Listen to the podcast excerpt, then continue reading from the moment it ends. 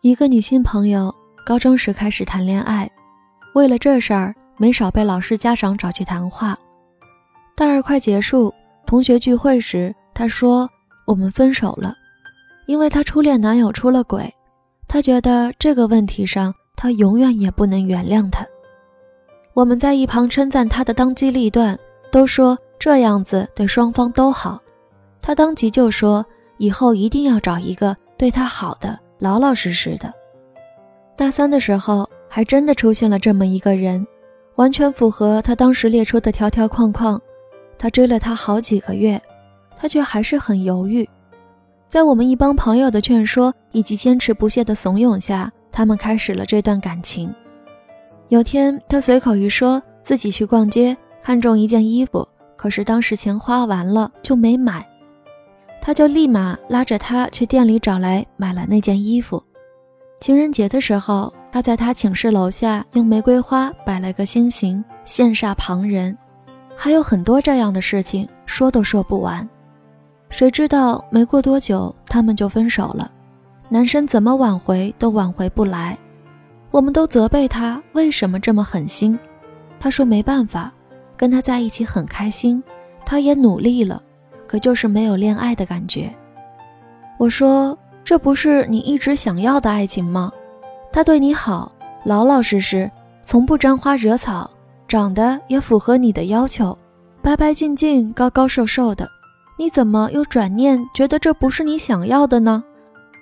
他认真的想了一会儿，对我说：“会不会我们想要的爱情，它根本没有固定的模样？”另一个跟我同名也叫凯文的朋友，在悉尼，人长得很帅气，性格也不错。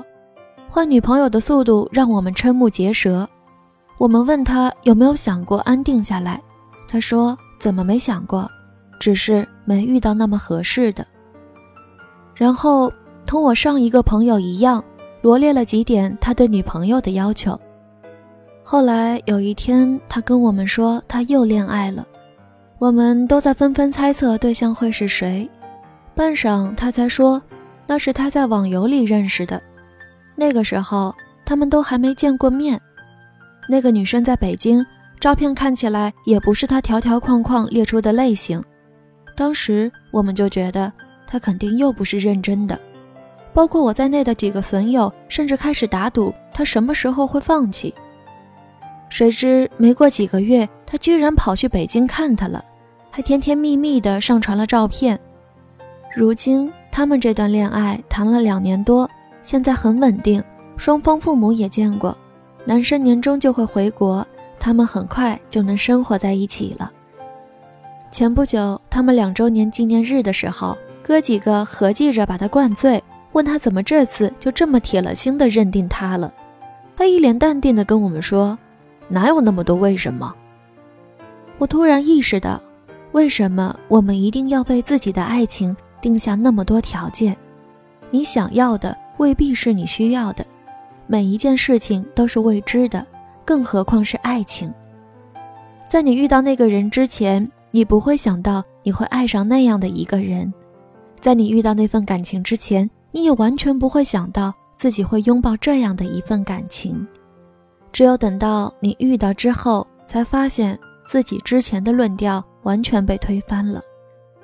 你期待着王子骑士般的爱情，却又羡慕旁人平淡恬静的爱情；你想要泰坦尼克炙热轰烈的爱情，却又受不了那样的转瞬即逝；你想恋爱，却又怕不自由；你想单身，却又怕太孤单。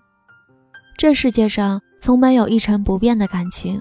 热烈的爱情也许会归于平静，平静的爱情有一天也许会热烈灿烂。你想要热烈的爱情，也许到最后适合你的只是细水长流；你想要悠长恬淡的爱情，可也许最让你刻骨铭心的是那一瞬间的冲动。